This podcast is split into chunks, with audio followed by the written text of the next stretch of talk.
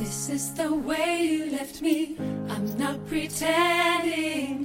No hope, no love, no glory, no happy ending. This is the way that we love. Like it's forever. Hey, what's up, everybody? Welcome back to 英语口语每天学。I'm your friend Ben. So today, 我们继续要学习另外的一个俚语。OK，我们今天学习的俚语呢叫做 knock over，K N O C K。 knock 动词，敲打的意思。knock over 呢这个词有两个意思。第一个意思，it means to bump or strike something in such a way as to tip it，意思是打翻的意思。For example, I knocked over a can of paint and spent the next hour cleaning up。我打翻了一罐油漆，于是乎呢，花了一个小时的时间去清理。当然呢，我们这节课要看的是一个重点的第二层意思。 which means to rob something like bank or shop，抢劫银行或者商店。对的，那这个时候我们就会会用到 knock over。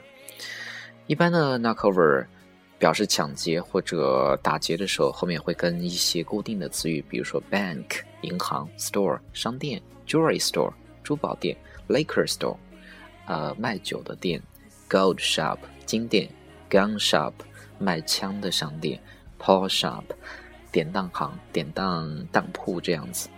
OK，那 knock over 如果做打劫的时候，那我们来看两个例子。First one，比如说，经常的我们会遇到一些这个吸毒者，然后去打劫商店，用打劫过来的钱呢去买毒品。那如果我们把药品给吸毒者，那他们就不会去打劫商店了。那这个时候这句话我们就可以讲：If drugs were given to addicts, they wouldn't have to knock over stores and shops to get the money to buy them. If drugs were given to addicts, they wouldn't have to knock over stores and shops to get the money to buy them. OK，我们再来看第二个例子。又比如说，汪小二呢总是干坏事儿，最近呢去抢劫商店，没有成功，然后被抓住之后被好好的教训了一次。那这句话我们就可以这么说：They tried to knock over the store and learned a hard lesson when they got caught. They tried to knock over the store and learned a hard lesson when they got caught.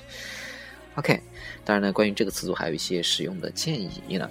This is typically used in American English and Australian English, but may be used in other varieties of English too.